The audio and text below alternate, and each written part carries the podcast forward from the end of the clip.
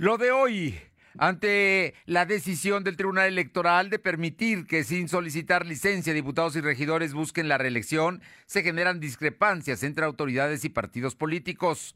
Pide el gobernador a las autoridades federales evitar apagones como el de ayer. Hace unos minutos se anunció que esta tarde nuevamente habrá apagón en Puebla.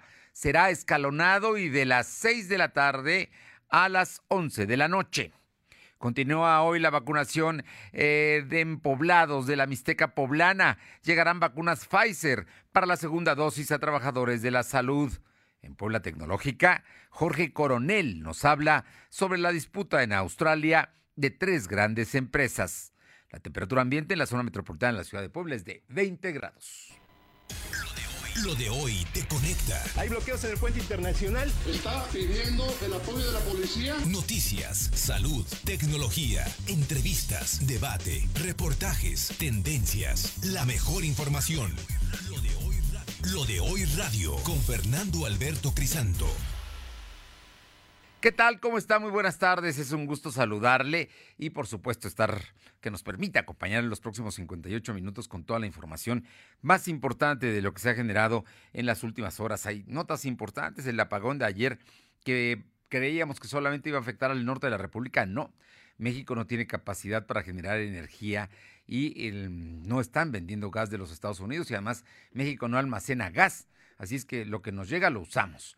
Y ahora resulta que pues ellos tienen problemas con las nevadas, están en situaciones de menos 15 grados en, Houston, imagínense, y por ello cancelaron la entrega de gas a México y esto está generando que nuestras plantas no puedan surtir la energía que se requiere en el norte del país, más con estas temperaturas tan frías. Y eso también ha provocado que la CENACE, no la Comisión Federal, sino la CENACE, que es el centro, eh, el, Consejo Nacional de Control de Energías, eh, determinara precisamente llevar a cabo estos paros escalonados. Y hace unos minutos, a través de su cuenta Twitter, acaba de decir que nuevamente habrá paro, apagones el día de hoy, que nuevamente se va a cancelar servicio. Es eh, de una manera rotativa, no es en todas las partes, pero al Estado de Puebla le va a corresponder en algunos municipios, como ocurrió el día de ayer en varias juntas auxiliares de esta capital poblana. Así es que a prepararnos para este tema. Por lo pronto, le vamos a dar más detalles en unos minutos, pero Quiero saludar y agradecerle a todos los amigos que nos escuchan a través de ABC Radio en el 1280 aquí en la capital poblana. También a los que están en toda la región de Ciudad Cerdán, por cierto, hay, hay un accidente en la autopista em, Puebla-Veracruz y hay, em, por horas ha estado suspendida la circulación allá a quienes viajan al sur del estado de Puebla y van con rumbo a Veracruz o a Tehuacán les avisamos y nosotros los acompañamos en la Qué Buena de Ciudad Cerdán en el 93.5. También estamos en la Sierra Norte del estado de Puebla, allá en Radio Jicotepec 92.7 y en el 570. Y en el sur del estado, en eh, Izúcar de Matamoros, en La Magnífica, en el 980. A todos muchísimas gracias por estar con nosotros y también a quienes a través de las redes sociales eh, de la, de la LDH Noticias, en Twitter también, en arroba LDH Noticias, en Instagram como LDH Noticias, en YouTube con nuestro canal LDH Noticias, en Spotify también nos pueden encontrar y en Telegram con los atenderlos con toda la información que se esté generando. Y vámonos con un asunto que es político y que por supuesto generó de inmediato, ayer por la tarde se dio a conocer, generó de inmediato muchos comentarios en especial el asunto de que contra lo que se había dicho por las autoridades electorales locales en Puebla, no tendrán que solicitar licencia quienes ocupen un cargo y vayan a buscar la reelección o vayan a buscar otro puesto. No se necesita. Y bueno, pues ahí es notable que la presidenta municipal de Puebla, Claudia Rivera Vivanco, pretende y que por ello no tendría que solicitar licencia para ir a campaña y para buscar la reelección. Sin embargo, hay gente que no opina lo mismo. Por, ejemplo, el gobernador eh, Barbosa habló del asunto y habló también de que le falló al Congreso porque el Congreso no legisló sobre este tema y mire, le vino a enmendar la plana el Tribunal Electoral del Poder Judicial de la Federación. Vamos con mi compañero Silvino Cuate para que nos comente de este, de este tema. Muy buenas tardes, Silvino. ¿Qué tal? Muy buenas tardes. Paso a informarte que el gobernador Miguel Barroso Huerta señaló que hay una inequidad evidente en lo que determinó el Tribunal Electoral del Poder Judicial de la Federación para que alcaldes y diputados de Puebla que buscan la reelección no estén obligados a separarse de su cargo. Barroso Huerta dijo que esta resolución por parte de la sala regional puede no ser favorable para quienes buscan una, una reelección, ya que existe una insatisfacción de la gente. Enfatizó que enfatizó que si servidores públicos buscan reelegirse sin separarse de su cargo puede ser un asunto de doble filo, porque el resto de los contendientes pueden inconformarse y buscar una impugnación que los buscando eh, esta resolución en la sala superior. Dijo que a pesar de que los presidentes municipales o diputados no están obligados a separarse de su cargo, pueden pedir licencia cuando vean que esta situación no les favorece. El mandatario poblano consideró que es probable que este asunto pueda llegar a la sala superior para para que eh, se, pueda plantear una nueva resolutiva ante este ante este caso. Sin embargo, considero que la sala regional puede tener razón en que debe ser eh, que debe ser mejorado la legislación local sobre los requisitos de la reelección. información, Fernando. Bueno, así es que entonces el tema es acatar que no necesitarán solicitar licencia quienes busquen ser reelectos o vayan a otra posición. Pero cuéntanos, ¿qué pasa con el, el del mismo tema habló y la presidenta municipal Claudia Rivera? Efectivamente, después de que el tribunal determinó que no puede abandonar su cargo, la presidenta municipal de Puebla, Claudia Rivera Ibanco, anunció que respetará esta propuesta. La alcaldesa aseguró que será respetuosa de lo que marca la ley, por ello se pronunció a favor de lo que determinó la sala regional. Enfatizó que continuará enfocada en, su ejercicio de gobierno y atenderá la denuncia de la ciudadanía, principalmente en temas relacionados con la reactivación económica. Esto hasta que las autoridades electorales o las reglas de su partido eh, tengan otro sentido. Comentó que con eh, como lo que determinado por la sala regional, todos los alcaldes y diputados que fueron electos en 2018 tienen la obligación de someterse al escrutinio público bajo el modelo de la reelección. Cuestionada sobre qué opina de los demás aspirantes que se registraron para competir a la alcaldía, dijo que Morena es un partido abierto y siempre incluiría a los perfiles que estén alineados a la fuerza política de izquierda, Fernando. Bueno, así es que ella, por lo pronto, dice, se, calculaba que el día de mañana presentara su solicitud de licencia, seguramente no lo hará mañana, vamos a ver qué pasa más adelante. Primero tiene que ganar la nominación de Morena para buscar la reelección. Muchísimas gracias. Buenas tardes. Vamos con mi compañera Aure Navarro, porque de este tema también hablaron los eh, partidos PRI, PAN, PRD, que están en la alianza eh, Va por Puebla. Te escuchamos, Aure, buenas tardes.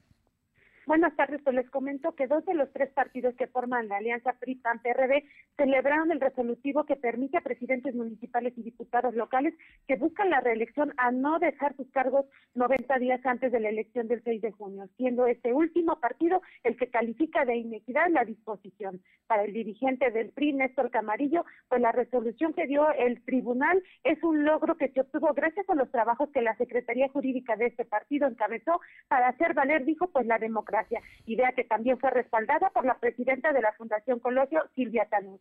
En tanto, la líder estatal del PAN, Genoveva Huerta, celebró que de igual forma que tras las impugnaciones emprendidas de la mano con el PRI, el PAN, pues también se haya tenido este logro para permitir bajo dictamen, pues el que diputados locales, presidentes municipales, síndicos y regidores no pidan licencia para buscar su reelección, tal y como sucede en el ámbito federal. De los tres partidos, como te mencionaba Fernando, solamente pues la presidenta del Consejo Nacional del PRD, Roxana Luna Portillo, sin dar mayores detalles, consideró que esta determinación estaría generando un escenario de inequidad en el proceso electoral. Bueno, pues ahí Luna Porquillo coincide con el gobernador, que habló también de inequidad sobre el asunto. Los otros dos partidos consideran que es positiva la medida y ahí está. El tema de la reelección es que por primera vez en Puebla vamos a vivir la reelección en una presidencia municipal, así es que ese es un asunto sin duda relevante. Muchas gracias, Aure. Gracias. Y bueno, pues eh, le, comento, le comento que la CENACE, el Centro Nacional de Control de Energía, dio a conocer que habrá nuevamente apagón esta, esta tarde noche en Puebla y en otros estados de la República. ¿eh? Déjeme decirle, no nada más es Puebla, es también algunos estados del Bajío y del centro del país donde habrá apagones. Te escuchamos, Alma. Buenas tardes. Gracias, Fernanda. Muy buenas tardes a ti y a todo el auditorio de lo de hoy. Como bien comentas, este martes de 6 a 11 de la noche, nuevamente habrá apagones en dos estados del, del país, entre ellos Puebla. Esto debido a la falta de generación suficiente provocada por la interrupción del envío de gas a Estados Unidos a la Comisión Federal de Electricidad, informó el Centro Nacional de Control de Energía mejor conocido como SENACE. Por medio de su red social de Twitter, la SENACE pidió a la población a tomar las medidas preventivas pertinentes ante la falta de suministro eléctrico y recomendó acciones para disminuir la demanda eh, de energía. Aseguró que los cortes de electricidad programados y controlados contribuyen al balance entre carga y generación de energía para evitar afectaciones mayores en el sistema interconectado eh, nacional. Comentarte, Fernando, amigos del auditorio, que los estados que van a tener apagón son Aguascalientes, Colima, Estado de México, Guanajuato, Guerrero, Jalisco, Michoacán, Nayarit, Querétaro, San Luis Potosí, Zacatecas y Puebla. La información. Oye, bueno, pero ayer hubo apagón, Alma. Ayer, ayer hubo apagón también entre las 6 de la tarde y las 10 de la noche. Así es, Fernando, tal como comentas, en diversos municipios de la entidad poblana se estuvo registrando este tipo de apagones. Obviamente también sucedió en la capital poblana, en el norte de la ciudad. Sin embargo, bueno, nuevamente se espera que estos apagones estén en la ciudad, así como en el interior del estado. Y bueno, es por eso que piden que se tomen las precauciones, eh, obviamente para evitar algún inconveniente, sobre todo para las personas que están haciendo home office, así como eh, personas que toman clases vía online. Bien, pero hoy nuevamente apagón anuncia la CENACE. Muchas gracias. Seguimos al pendiente. Y de esto habló el gobernador, quien le reclamó a la Comisión Federal de Electricidad los apagones, Silvino. Efectivamente, los, apagones ocurridos en Puebla las noches de este lunes 15 de febrero no afectaron hospitales ni hubo hechos delictivos, así lo confirmó el gobernador Miguel Barrosa Huerta. Sin embargo, pidió a la Comisión Federal de Electricidad y a todas las instituciones encargadas de operar el sistema eléctrico nacional una mayor prevención para evitar la interrupción de este servicio. Barrosa Huerta señaló que algunos municipios afectados fueron Puebla, Atlisco, Ciudad Matamoros, Tepexi, entre otros enfatizó que los nosocomios en Puebla en su mayoría cuentan con plantas generadoras alternativas para dotar de energía en caso de que se interrumpa el servicio de electricidad. Barroso Huerta calificó de preocupante que ocurran apagones en el estado por el desabasto de gas natural que alimenta las plantas de energía debido al congelamiento de ductos en Estados Unidos. Comentó que ante lo ocurrido, este lunes se desplegó un dispositivo de vigilancia en los municipios para evitar actos delictivos. La información, Fernando. Bueno, pues con todo y el reclamo, hoy nuevamente habrá apagón. Gracias. Buenas tardes. Son las 2 de la tarde con 13 minutos, 2 de la tarde con 13 minutos y vamos con mi compañera Aure Navarro para que nos comente. Ayer le platicábamos que militantes panistas, eh, de concretamente de Amozoc, hacían reclamos a la dirigente estatal Genoveva Huerta. Ella fija posición al respecto, pero ya hay militantes de otro municipio que van a renunciar. ¿Es así, Aure? Pues efectivamente, Fernando, la dirigente estatal del PAN en Puebla, Genoveva Huerta Villegas, llamó a los militantes a cuidar al partido y dejar de lado las descalificaciones en contra del instituto, acusando imposición de candidatos cuando no la hay, sobre todo al cargo de presidentes municipales. Destacó que en Acción Nacional todos los militantes conocen a la perfección los procesos, tan es así que muchos de los que hoy salen a descalificar el trabajo del PAN como militancia, bueno, que se dio ayer a conocer en el municipio de Amozoc y es este día también de Tepatlasco, que acusan imposición y en este último pues ya hubo incluso la salida de militantes. Aún así dijo Huerta Villegas que ellos han firmado minutos de acuerdo, que hoy desconocen públicamente indicó que todo lo que se ha tratado pues ha sido de la mano del Comité Nacional del PAN, por lo que rechazó que se esté incurriendo en malas prácticas. Por el contrario, sostuvo que se está logrando el consenso entre todos y si algún militante no está de acuerdo o renuncia, también es parte de la vida política del partido. Y es que, como bien lo decía Fernando, este martes panistas, pero ahora de Tepatlasco de Hidalgo, realizaron su renuncia como militantes a este partido, acusando una vez más pues que la razón es la incongruencia con la que se conduce la dirigencia estatal, Fernando. Bueno, pues ahí está. Nuevamente el, el, tema en el PAN está caliente y la presidenta municipal, la presidenta estatal del PAN, Genoveva Huerta, dice que ya no es la responsable, que es un asunto donde los militantes saben las reglas, tienen que acatarlas, pero aunque han firmado minutas de acuerdo, ellos desconocen ahora eh, lo, que, lo que firmaron. Y por otra parte, algunos otros insisten en que la dirigencia estatal, concretamente me dijiste Tepatlasco. Así es, Fernando. Ellos fueron los que salieron este día. Ayer fue a Motoc, en esta ocasión fue de Tepatlasco, era Bonilla Flores, quien reprochó pues las decisiones que se están tomando por parte de la líder estatal del PAN. Quien por su parte dice que hay encuestas que se están realizando porque en muchos lugares van eh, aliados con el PRI y con el PRD y entonces tienen que buscar la manera de concertar, no solamente entre los panistas, sino también con los otros partidos. En fin, el asunto, el asunto, ahí está caliente el tema en este momento de la selección de candidatos a presidentes municipales. Muchas gracias, Aure. Gracias, buenas tardes. Son las dos de la tarde con 15 minutos, dos y cuarto. Lo de hoy es estar bien informado.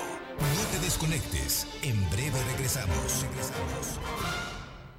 Descubre en Coppel la baja de precios en equipos LG y estrena tu favorito en Amigo Kit de Telcel. Llévate el K62 a solo 6,599 pesos, el K52 a 5,799 pesos y el K42 a 4,899 pesos. Todos con 5 cámaras, pantalla HD y botón para asistente de Google. Mejora tu vida. Coppel. Sujeto a disponibilidad en tienda. Lo de hoy eres tú. Tu opinión nos interesa. Deja tu mensaje vía WhatsApp al 2223 2375 83. Comparte tus imágenes y tus reportes por Telegram al 2223 2375 83.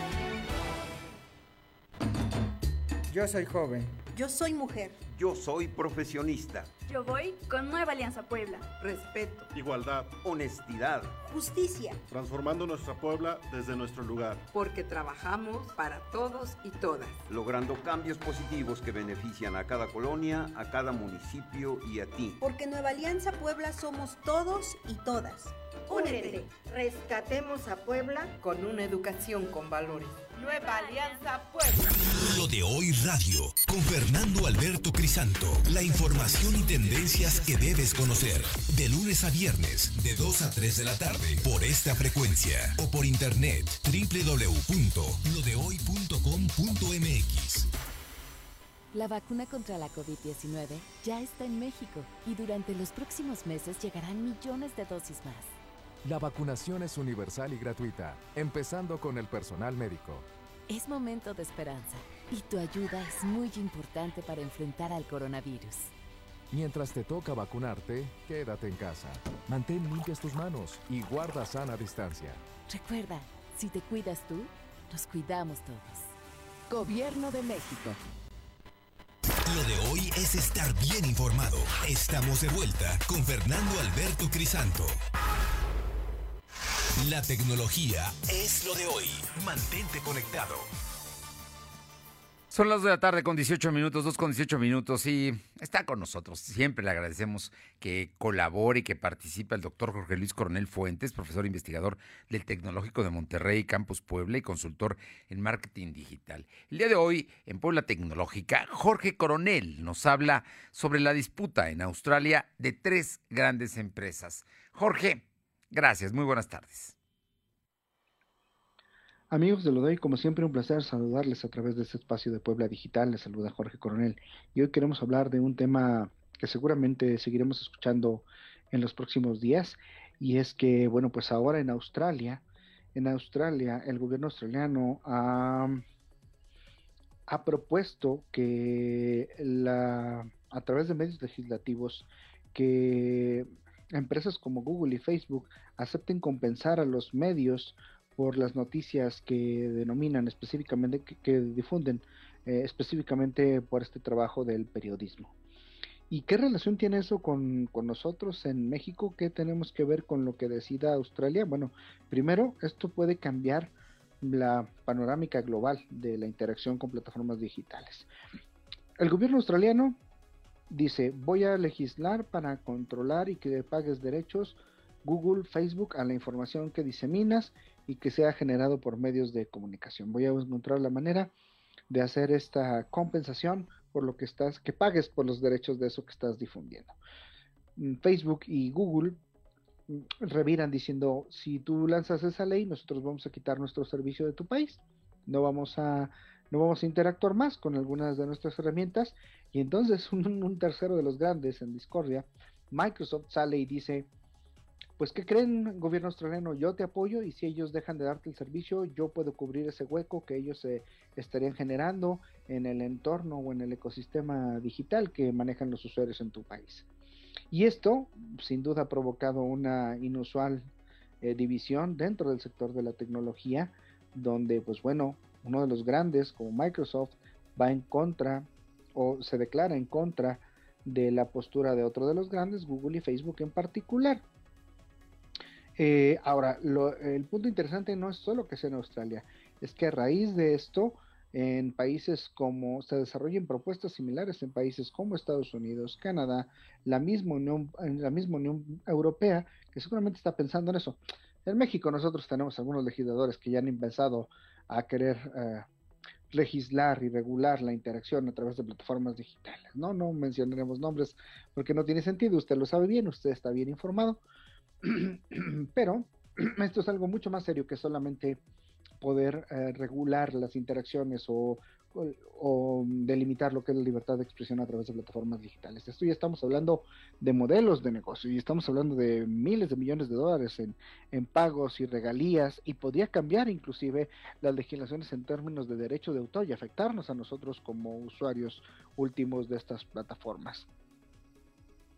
Eh, la parte interesante también es que, insisto, no solo esta iniciativa que se da en la legislación australiana, que ya parece estar muy avanzada, eh, pues está generando polémica. Por ejemplo, el motor de búsqueda de Microsoft, que es Bing, que representa menos del 5% del mercado en Australia en particular, y el, entre el 15 y el 20% del mercado en Estados Unidos, es decir, el 20 por 15, 20% de personas que hacen búsquedas a través de motores de búsqueda utilizan este motor. Por supuesto, el líder en esto es Google. Pues va, puede cambiar el juego y puede darle otra otro nivel de interacción a, Microsoft con ahora Microsoft Teams o su Microsoft 365 que sin duda le dan otra integración. Entonces se va a poner bastante interesante. Seguramente seguiremos escuchando de todo esto a, raíz de estas iniciativas. Nada más para cerrar la misión de hoy, queremos comentar también parece que se han filtrado en, plataformas de, hackers eh, ni más ni menos que 3.200.000 cuentas de correo electrónico con sus respectivos eh, password, ¿no? 3 millones, 3.200 millones de pares que reflejan correo electrónico y, password. Así que bueno, pues esto también hay que estarlo observando. Y esto no son solo cuentas de correo electrónico, son cuentas de acceso a servicios como Netflix y demás. Sí es eh, se han hecho públicos en Internet a través de un, archivo encriptado, así que bueno, ya sabe usted, si siente que su información puede estar en riesgo, es momento adecuado para cambiar su contraseña y actualizar su información en todas las plataformas digitales que usted utilice. Eso nada más como colofón. Bueno, hasta aquí lo que tenemos el día de hoy en Puebla Digital. Pásale muy bien. Se despide usted, Jorge Coronel. Gracias, Jorge. Muchísimas gracias por esto ahí está la, pelea precisamente por los negocios en, en este asunto de las plataformas digitales. Vamos con mi compañera Alma Méndez aquí en Puebla para que nos comente, porque al parecer los negocios les fue bien en el fin de semana del Día del Amor y la Amistad, aunque el domingo tuvieron que cerrar. Te escuchamos, Alma. Gracias, Fernando. Pues como bien comentas, empresarios reportan ligero repunte de ventas durante la celebración del Día del Amor y la Amistad en restaurantes llegaron a un 20% y los negocios del centro histórico a un 30%. La presidenta de la Cámara eh, de la Canidad, perdón, Olga Méndez Juárez, señaló que previo a este festejo tenían unas expectativas derivado que la celebración caería en un día solidario. Sin embargo, lograron un crecimiento del 20% en sus ventas entre viernes y sábado, lo cual servirá a los restauranteros para mantenerse en operaciones, así como mantener su planilla laboral. En cuanto al presidente del Consejo de Comercio del Centro Histórico, José Juan Ayala, aseguró que eh, se logró un 30% de las ventas en los negocios ubicados en el primer cuadro de la ciudad, ya que las personas solo invierten en las necesidades básicas como alimentos o medicina, pues no tienen trabajo o sus salarios son muy bajos. Por su parte, el director de la Asociación de Centros Comerciales de Puebla, Andrés de la Luz, Dijo que si bien aún no tiene un reporte de ventas, estas son moderadas de acuerdo a la movilidad de las personas, puesto que la reapertura no implica una recuperación económica. La información, Fernando. Bien, pues ojalá y las cosas mejoren ya. Tenemos una semana, estamos de aquí el día 22, que es el próximo lunes, para saber si cambian las condiciones, si por alguna situación mejoran y puede, irse em, aumentando el día de trabajo para los eh, restauranteros, para los comerciantes y también para la industria. ¿eh? Vamos a ver, ojalá, ojalá y se pueda. Muchas gracias. Seguimos al pendiente. Vamos con mi compañero Silvino Cuate, son las 2 de la tarde con 25 minutos, 2.25, para que nos comente cuál es el registro que se hizo hoy de eh, contagios por COVID y fallecimientos. Te escuchamos, Silvino. Informarte que la Secretaría de Salud registró 177 nuevos enfermos de coronavirus en comparación con los datos de ayer. Son 54 casos más. También se contabilizaron 28 decesos. Actualmente hay 76.000 45 acumulados y 8.717 defunciones. El secretario de Salud, José Antonio Martínez García, informó que hay 1.440 casos activos distribuidos en 71 municipios. Del total, 1.099 pacientes están hospitalizados, solo 143 requieren ventilación mecánica asistida. La información. Bien, bien, bueno, pues ahí está el asunto digo, no, no, no, no cede, no, pero no aumenta, que eso es ya una ventaja. Por cierto, te debo comentar que ya llegaron a México las vacunas Pfizer. No habían llegado, tenían que haber llegado temprano hoy, martes, pero por las eh, condiciones climatológicas en los Estados Unidos, con las fuertes heladas que están viviendo allá, no podían salir los aviones, pero ya llegaron las, las primeras, las vacunas que van a ser. Eh, las que se apliquen por segunda ocasión a todos los trabajadores del sector salud. Y el, precisamente hablando de vacunas, hoy hizo declaraciones el secretario Martínez García. Efectivamente, el secretario de Salud, José Antonio Martínez García, informó que la aplicación de vacunas contra el COVID a mayores de 60 años inició el lunes en cinco de los 71 municipios establecidos, debido a que fue difícil de acceder a los otros. Además, confirmó que las personas tienen que presentar una identificación, aunque si no la tienen, también recibirán la vacuna. Y para completar el registro, la Delegación de Bienestar debe tomar una foto de quienes reciban la dosis. Destacó que pueden llevar una cartilla, CUR o cualquier identificación que compruebe la edad de la persona. Agregó que este martes inició la vacunación en la totalidad de las comunidades que, se habían contemplado. Indicó que son 71 puntos que se establecieron en 41 municipios de la Mixteca y Sierra Norte, de los cuales 36 son de la Secretaría de Salud y 35 del IMSS. En ese mismo sentido, dijo que se espera que este martes a las 17 horas llegue a Puebla las 17.550 dosis de la farmacéutica Pfizer que se aplicaría al personal de salud para completar el 94% de inmunidad. Indicó que el proceso de inmunización del personal médico estaría iniciando el miércoles en las diferentes unidades hospitalarias a través de las brigadas de vacunación que se dispusieron. Reiteró que la primera etapa de vacunación de los médicos y enfermeras se dividió en dos tiempos. El primero inició el 13 de enero y el segundo el 20 del mismo mes. Detalló que en la semana que inició el 13 de enero se inyectaron a 14.625 profesionales de salud, quienes recibirán a partir de esa semana la segunda dosis, mientras que los que recibieron la inyección después de, del día 20, es decir, los médicos y enfermeras de los hospitales privados y la Cruz Roja, la vacuna llegaría hasta el 23 de febrero. La información. 23 de febrero, hoy estamos a día 15, 16, ¿no? Exactamente la próxima semana, van a llegar el próximo martes. Para esto es para los que eh, son de la Cruz Roja y hospitales privados, ¿cierto? Efectivamente.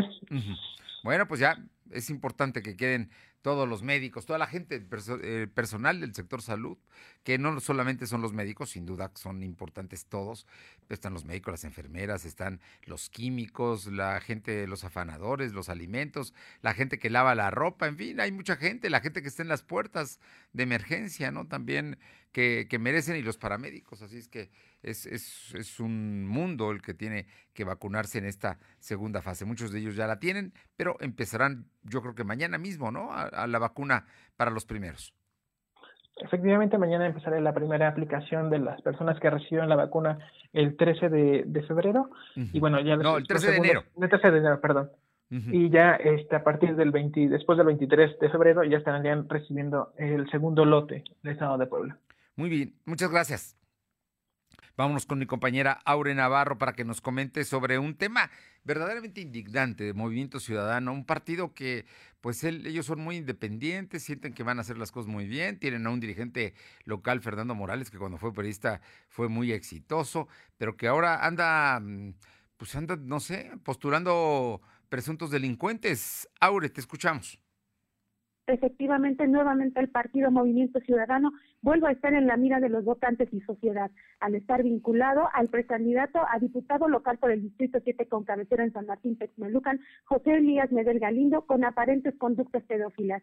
En las últimas horas, a través de redes sociales, surgió el llamado anónimo para solicitar a las autoridades que intervengan e inicien una investigación sobre las conductas inapropiadas que fueron evidenciadas por medio de fotografías, Fernando, donde Medel se muestra besando y abrazando a una menor de edad en condiciones precisamente inapropiadas, así consideradas por la sociedad poblana. De esto, la Comisión Nacional de Procesos de Movimiento Ciudadano informó que llevará a cabo la auscultación final del caso para que en el Estado se logre tener, pues así, a candidatos con intereses de abanderar un movimiento libre de violencia de género y respeto hacia todos los géneros, eso en alusión a la niñez. En tanto, Medel Galindo este día hizo también, pues se hizo acompañar por su hija para asegurar que este tipo de descalificaciones en su contra tienen meros intereses políticos. Reconoció que las imágenes donde está junto a su hija son en el ámbito personal y de su intimidad, sin que exista nada malo de por medio y que no existe nada malo de que la pequeña pues duerma junto a él cuando ella siente miedo.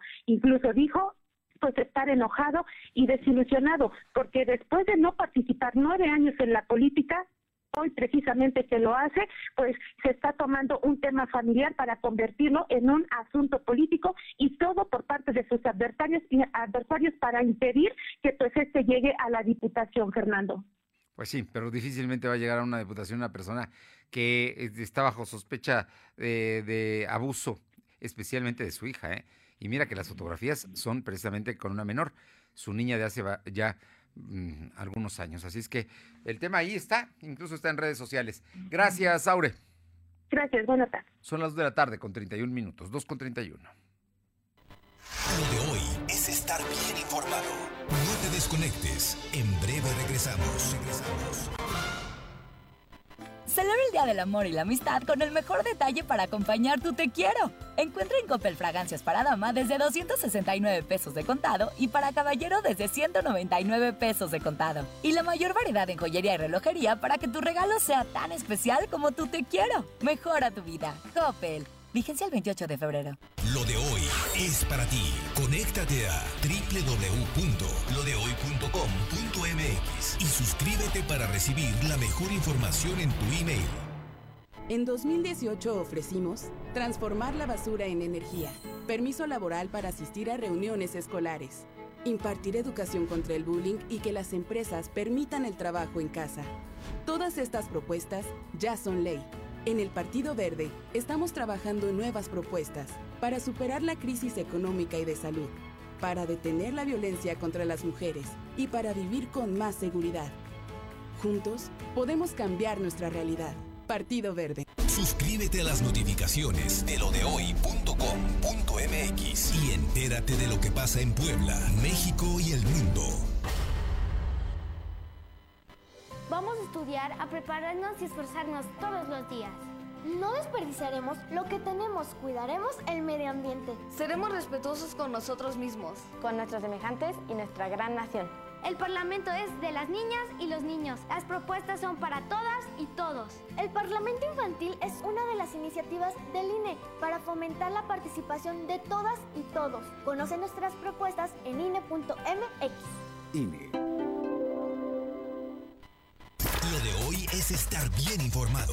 Estamos de vuelta con Fernando Alberto Crisanto. Son las 2 de la tarde con 33 minutos, 2 con 33 minutos. Vamos con mi compañera Alma Méndez para que nos cuente, porque mañana es miércoles de ceniza. El hoy, martes de carnaval, no se pudo llevar a cabo.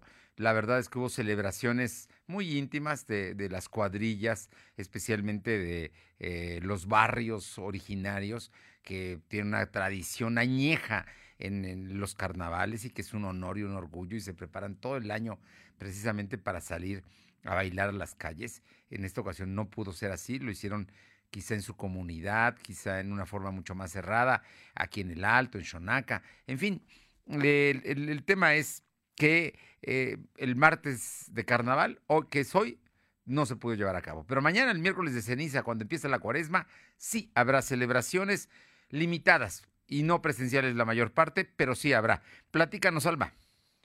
Gracias, Fernando. Pues comentarte que la Arquidiócesis de Puebla informó que la misa de miércoles de ceniza será en la Catedral de Puebla a las 9, a las 12, a las 13 y 19 horas y será transmitida vía redes sociales y Radio Palafox, así como de manera presencial con un aforo del 20%. En cuanto a la imposición de ceniza, estará disponible todo el día. Lo mismo sucederá en diversas iglesias de la entidad poblana, como la Iglesia de Cristo Rey, que será a las 9 y 19 horas, la Iglesia de la Señora del Líbano, quien menciona que en caso de querer asistir de manera presencial a la misa, se tendrá que apartar un lugar al número 2223 56 52 61. En caso de no alcanzar lugar por el aforo, se pide pasar a recoger la ceniza bendecida desde este martes y miércoles de 10 a 2 de la tarde y de 4 a 6.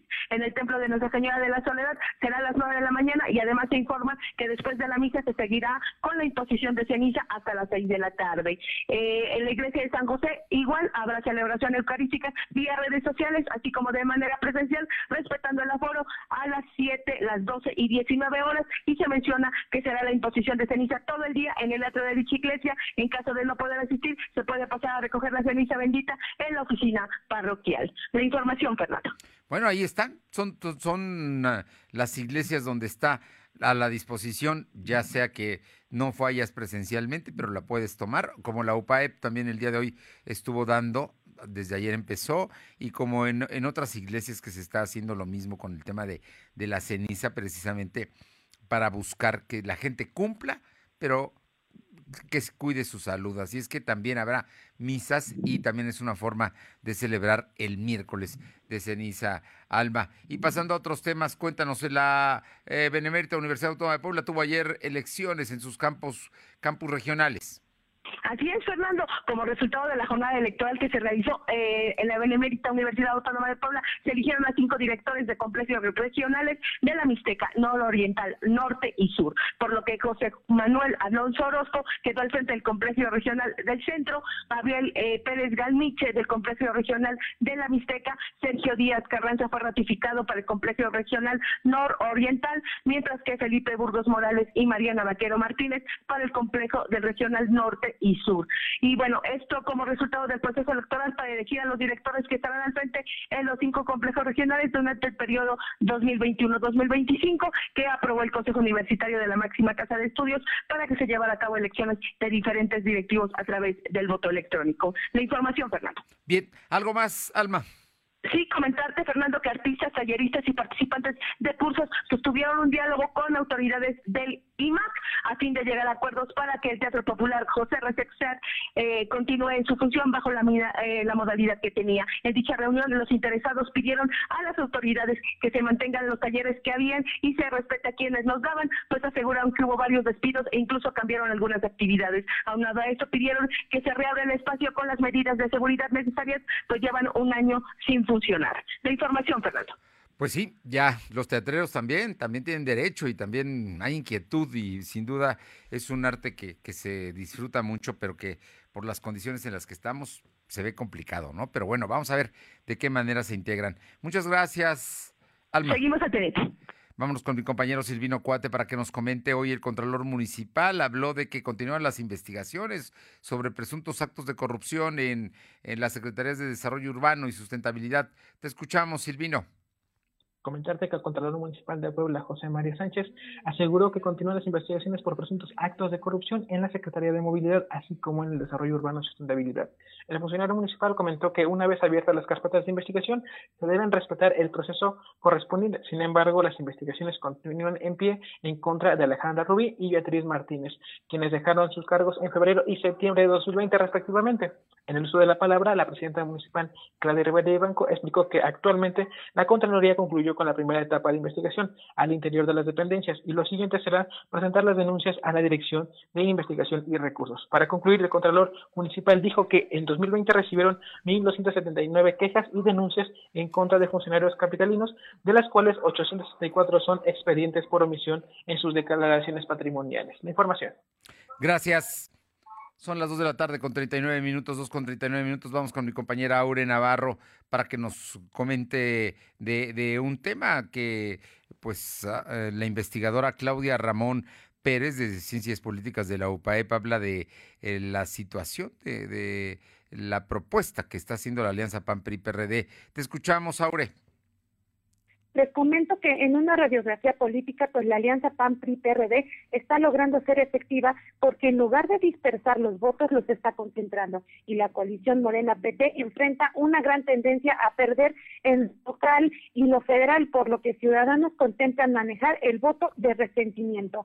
Así lo consideró la catedrática de la Facultad de Ciencias Políticas de la UPAEP, Claudia Ramón Pérez, quien desglosó para este espacio de noticias que los partidos que están en el poder son los que están teniendo más desgaste. Además de que si estos no han sido capaces de cumplir pues, sus promesas como autoridad, la propia ciudadanía entiende que su voto ahora en estas elecciones cobrará una función este 6 de junio. Explicó así como en las elecciones pasadas, donde cientos de mexicanos y poblanos salieron a votar en favor de los candidatos, conocidos o no, pero sí respaldados por Andrés Manuel López Obrador para estos para que estos ganaran. Hoy eso está pues también convirtiéndose en un frente para castigar a quienes no han cumplido con sus promesas estando ya en funciones. La politóloga reconoció que bajo este escenario, si la situación es complicada para, para Morena, además de que la población enfrenta otro gran reto, Fernando, que es tomar la decisión de salir a votar estando en emergencia sanitaria por COVID-19,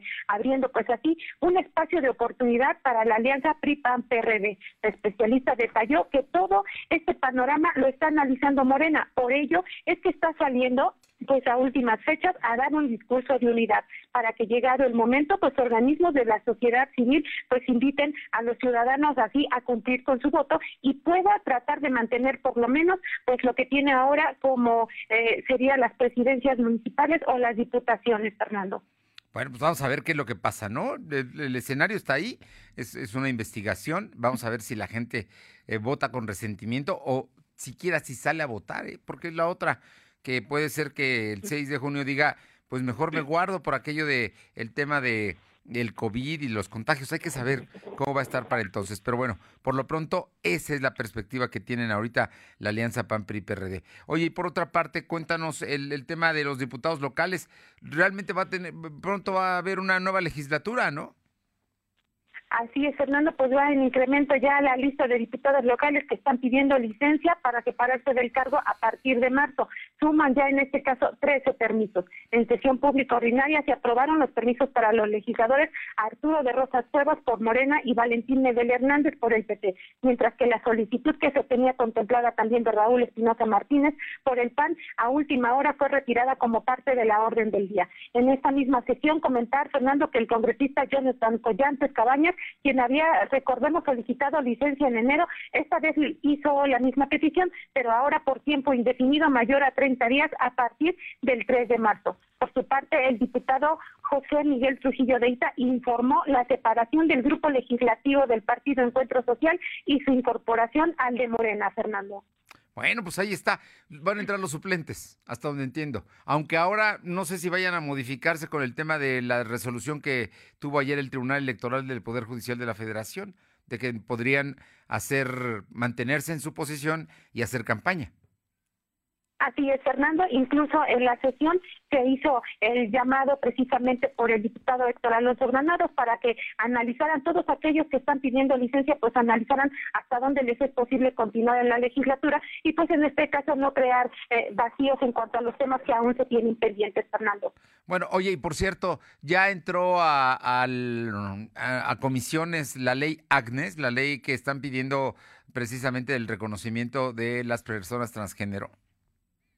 Hasta el día de ayer, como mencionaba Gabriel Viesto Medinilla, eh, aparentemente esta ya se había turnado a comisiones y ya se estaba tratando. Sin embargo, comentarte, Fernando, que este día la Comisión Nacional de Derechos Humanos surgió al Congreso local legislar para la aprobación de la ley Agnes, o conocida también como de identidad, a fin de erradicar el delito de discriminación contra la comunidad trans en el Estado de Puebla. El documento, Fernando, da cuenta que la Comisión Nacional de Derechos Humanos confía que a la brevedad este llamado sea atendido por los diputados que integran la actual legislatura. A quienes aclara, pues este tema no es sometido a consulta y tampoco depende, en este caso, de las creencias religiosas de grupos, por lo que solo tienen por aprobar pues las reformas del Código Civil en favor de las personas trans. Sin embargo, pues el diputado Gabriel Diestro Medinilla, mencionemos que el día de ayer dio a conocer que ya se está llevando a cabo lo que es ese análisis en comisiones y pronto se llevará pues al pleno, sin embargo no dio una fecha específica para que se dé la aprobación.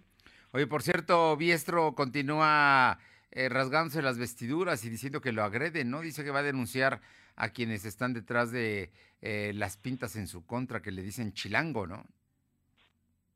Así es, Fernando, esas posturas son las que está adoptando en este caso el líder del Congreso. Hemos de recordar que, bueno, pues él acusa incluso que hay una campaña negra en su contra con la aparición de algunas barbas donde hacen descalificación hacia su persona por el intento pues, de ir en busca de la candidatura de para la alcaldía de Puebla.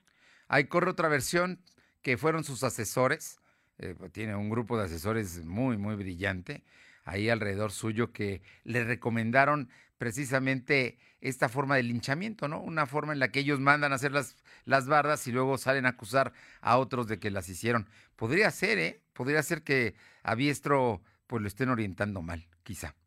Con eso de que no es poblano, a la mejor. Dime, dime.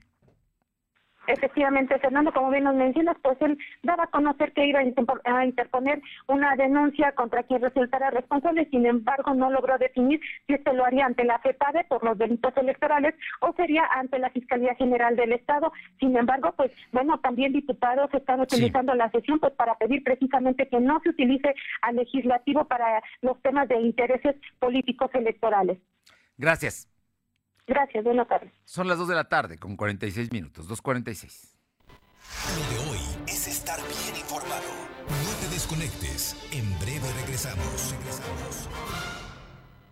Descubre en Coppel la baja de precios en equipos LG y estrena tu favorito en Amigo Kit de Telcel. Llévate el K62 a solo 6,599 pesos, el K52 a 5,799 pesos y el K42 a 4,899 pesos. Todos con 5 cámaras, pantalla HD y botón para asistente de Google. Mejora tu vida. Coppel. Sujeto a disponibilidad en tienda. Búscanos en Instagram, Facebook y Twitter como arroba LDH Noticias.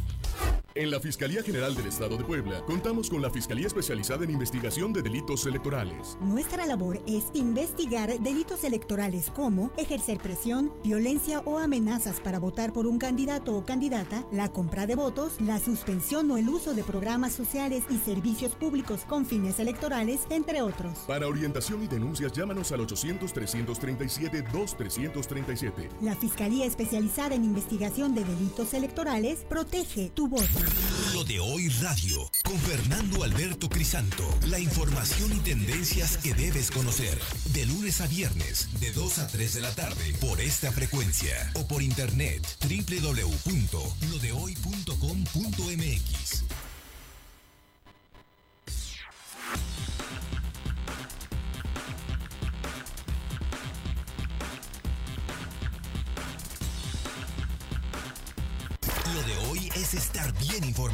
Estamos de vuelta con Fernando Alberto Crisanto. Son las 2 de la tarde con 47 minutos, 2 con 47. Vamos con mi compañera Paola Aroche hasta Atlisco, Puebla. Y es que, bueno, pues el, el gobierno de Atlisco tomó decisiones importantes en torno al abasto. Te escuchamos, Paola.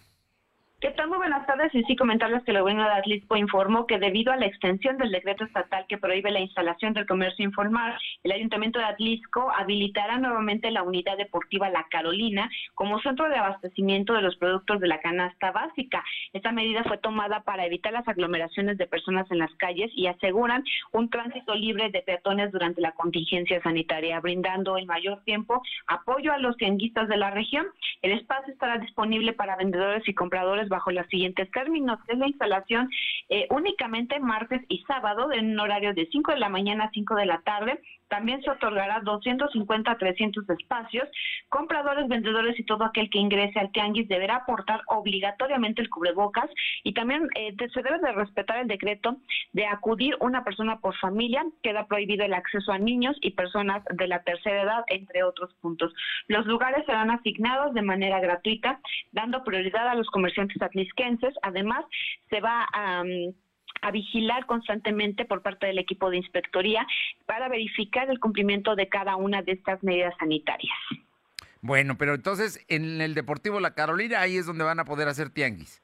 Efectivamente, hay que recordar que al inicio de la, de la pandemia se hablaron de espacios, espacios en diferentes puntos del municipio para que todos los tianguistas eh, pudieran eh, establecerse para lo que es la venta. Algunos de estos fue el módulo de la Carolina, también se habló del centro de convenciones que está prácticamente a una calle del Zócalo de la ciudad y otros puntos más se había platicado en algún momento que serían en, en áreas deportivas, en canchas deportivas de las diferentes colonias para que la gente no se tuviera que desplazar tanto, pero pudiera adquirir estos productos. Ahora se ha habilitado lo que es la Carolina para, para darle espacio a los vendedores ambulantes porque sabemos que es eh, pues prioridad para ellos. Muchos prácticamente viven de este comercio. No, bueno, y nada más martes y sábado con limitaciones de las 5 de la mañana a las 5 de la tarde y con una serie de, de requisitos que tienen que cumplir. Oye, pero el...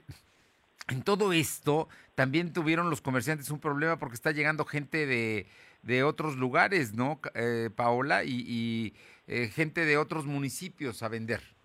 Efectivamente, hace algunos días los mismos eh, tianguistas y quienes hay que reconocer que han respetado estas estas reglas, estas normas, pues tuvieron un percance con eh, tianguistas, pero de otros municipios y hasta de otros estados, donde eh, pues buscan instalarse para lo que es la venta de sus productos. En un video que circuló a través de las redes sociales se puede ver que hay personas del municipio que les están pidiendo, les están exigiendo más bien lo que es la presentar presentar su credencial de lector para saber si son del municipio o no, a lo que obviamente pues nunca pudieron presentarla.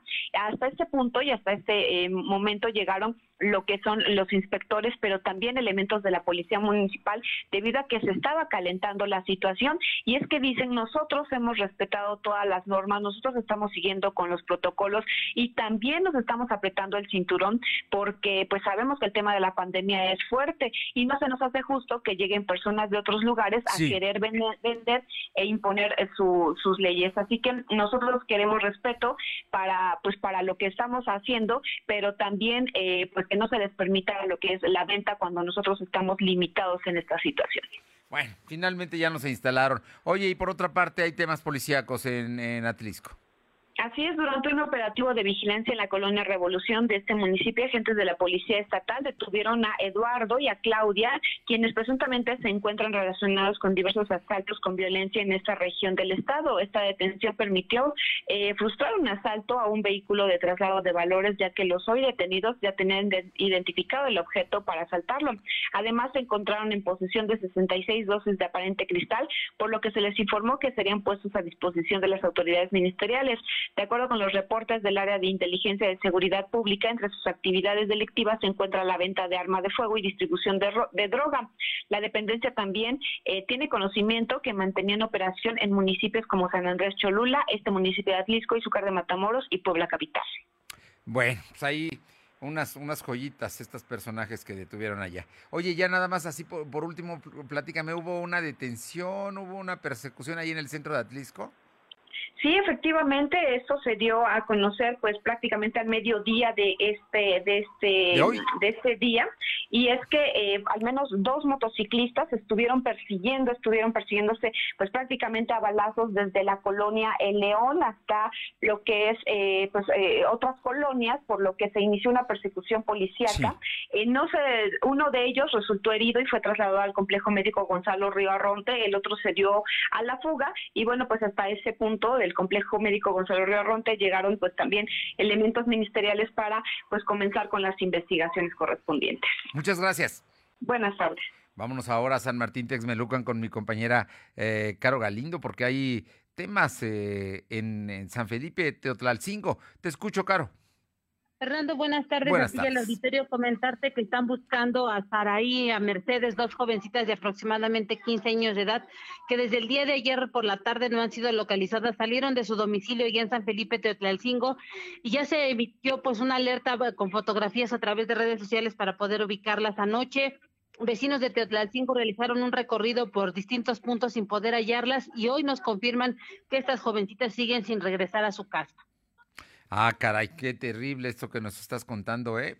pues hay que estar muy pendientes de, todo este asunto de estas niñas que esperemos que estén extraviadas y no, hay, no las hayan sido sujetas de agresiones, ¿no? hay que estar atentos. Oye, y cuéntanos qué, qué está pasando con en Santana Chalmimilulco.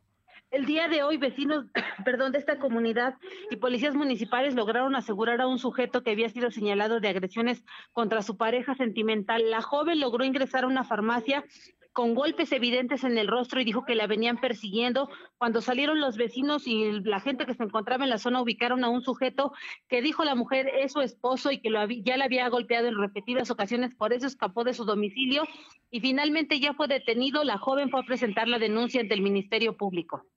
Bien, muchas gracias, Caro. Gracias. Vámonos ahora con mi compañero Uriel Mendoza ya a la Mixteca y es que ya en Acatlán están vacunando a los adultos mayores. Uriel, muy buenas tardes.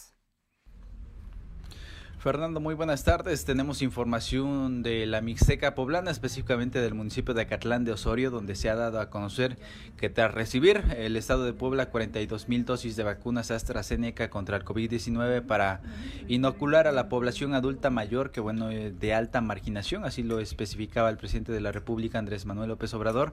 Bueno, pues la Secretaría de Salud informó en recientes horas que serán 4 mil de estas dosis que serán aplicadas para los abuelitos de Acatlán de Osorio. De acuerdo a la información emitida por dicha dependencia, la vacuna será aplicada a personas adultas mayores de 60 años de edad que deberán acudir en este caso a la jurisdicción sanitaria 08 con sede en este lugar, obviamente acompañados de su INE y una copia de la misma exclusivamente para la cabecera municipal. Es importante mencionar que la alcaldesa de este lugar, María del Carmen Nava Martínez, pues no emitió ningún comunicado a la población respecto a las formas y sobre todo también a los tiempos de aplicación para para cada comunidad, pueblo o junta auxiliar del municipio Acateco, lo que ha causado pues también grandes aglomeraciones tras el inicio de la vacunación, incluso pues atercados entre los mismos ciudadanos. Esto en el municipio de Acatlán de Osorio. Ahora, en más información, en la nota roja, en la nota policíaca, pues bueno, tenemos información del municipio de Izúcar de Matamoros, donde en las últimas horas se ha dado a conocer que fue atacada a balazos una jovencita a unos metros del templo de Santiago Apóstol, acá en esta de demarcación fue de alrededor de las 7 de la mañana que esta mujer pues transitaba sobre la calle Prolongación Reforma y Privada de Morelos cuando fue atacada por dos hombres. Eh, esto a decir del reporte policiaco, pues bueno, ellos eh, transitaban a bordo de una motocicleta y la intersectan y en este caso pues la agreden a balazos. Con el paso de los minutos pudimos entrevistarnos con las mismas autoridades quienes nos daban a conocer que la jovencita fue identificada como Areli N de 23 años de edad, misma que todavía pues los servicios de emergencia eh, acudieron en tiempo y forma eh, tenía tres impactos de bala en la zona del estómago y la trasladaron al Instituto Mexicano del Seguro Social con sede en esta misma ciudad. Hasta el momento desconocemos su estado de salud. Sin embargo, pues bueno, las autoridades han dado a conocer que se tiene una investigación por parte de la Fiscalía General del Estado de Puebla ya en torno a este caso de esta agresión que tuvo una jovencita aquí en la demarcación de Izúcar de Matamoros. Fernando, la información. Gracias, muy buenas tardes, Uriel. Y vamos ahora con mi compañera Janet Bonilla, porque, bueno, hay determinaciones sobre el miércoles de ceniza y en Libres. Janet, te escuchamos. Muy buenas tardes, Fernando. Como siempre, un gusto saludarte. El coordinador del Consejo Parroquial de Libres, Oscar Galindo, dio a conocer que la celebración del miércoles de ceniza en el municipio a realizarse este 17 de febrero tendrá tres formas para llevarse a cabo. Una de ellas es en las misas que se celebrarán ese día a las 7 y 9 de la mañana, así como a la 1 de la tarde, permitiendo el aforo del 20% de la capacidad de la parroquia de Libres y restringiendo la entrada a niños y adultos mayores. Otra forma de participar es eh, acudir a las capillas del municipio a partir de las 5 de la tarde, lo que permitirá que la gente se distribuya en las capillas y no solo en un lugar como se realiza cada año en la parroquia de Libres. Y finalmente, de manera habitual, se tendrá disposición de ceniza en el templo, de modo que un integrante de la familia la pueda llevar a su hogar o desde casa se puede preparar la ceniza con las palmas de años anteriores e imponerla siguiendo la misa que se va a transmitir en la página de Facebook San Juan Bautista Libres a las 7 de la mañana, Fernando. Muy bien, gracias, Janet. Buenas tardes. ¿Y qué va a pasar en eh, mañana, miércoles de ceniza, en eh, Chalchicomula? Te escuchamos, Luz María. Sayas. Hola, ¿qué tal, Fernando? Buenas tardes, un gusto saludarte. Bueno, te comento que acá en el municipio de Chalchicomula de Sesma, en la parroquia de San Andrés Apóstol, María de Lourdes, coordinadora del Consejo Parroquial, de, da a conocer cómo se llevará a cabo la actividad del miércoles de ceniza. Y es que será de manera diferente. Estarán dando, a partir de hoy de la, a las nueve de la mañana, estarán entregando bolsitas con ceniza bendecidas e con un instructivo para realizar esta ceremonia sacramental en los cinco templos que pertenecen aquí al municipio de Chalchicomula de Sesma y llevándose a cabo nada más mañana dos misas, una a las siete de la mañana y otra a las siete de la noche y será transmitida por redes sociales en caso de que la parroquia esté abierta, no se llevará a cabo la imposición de ceniza en el templo con el objetivo de evitar aglomeraciones y evitar contagios dentro de COVID-19. Así también se llevará a cabo en las comunidades. Hasta aquí mi reporte, Fernando. Muchas gracias. Buenas tardes. Bien, y le comento, le recuerdo que el Centro Nacional del Control de Energía informó que durante este martes se llevará a cabo cortes de carga rotativos y aleatorios a partir de las 6 de la tarde y hasta las 23 horas en dos entidades del país, entre ellas Puebla. Gracias por haber estado con nosotros. Mañana miércoles de ceniza. Nos encontramos a las 2. Buenas tardes, buen provecho. Hasta mañana. Gracias. Fernando Alberto Crisanto te presentó lo de hoy radio. Lo de hoy radio. Te esperamos de lunes a viernes, de 2 a 3 de la tarde por esta frecuencia, en la cobertura más amplia a nivel estatal. Y síguenos en internet www.lodehoy.com.mx y en nuestras redes sociales como arroba LDH Noticias. Lo de hoy radio.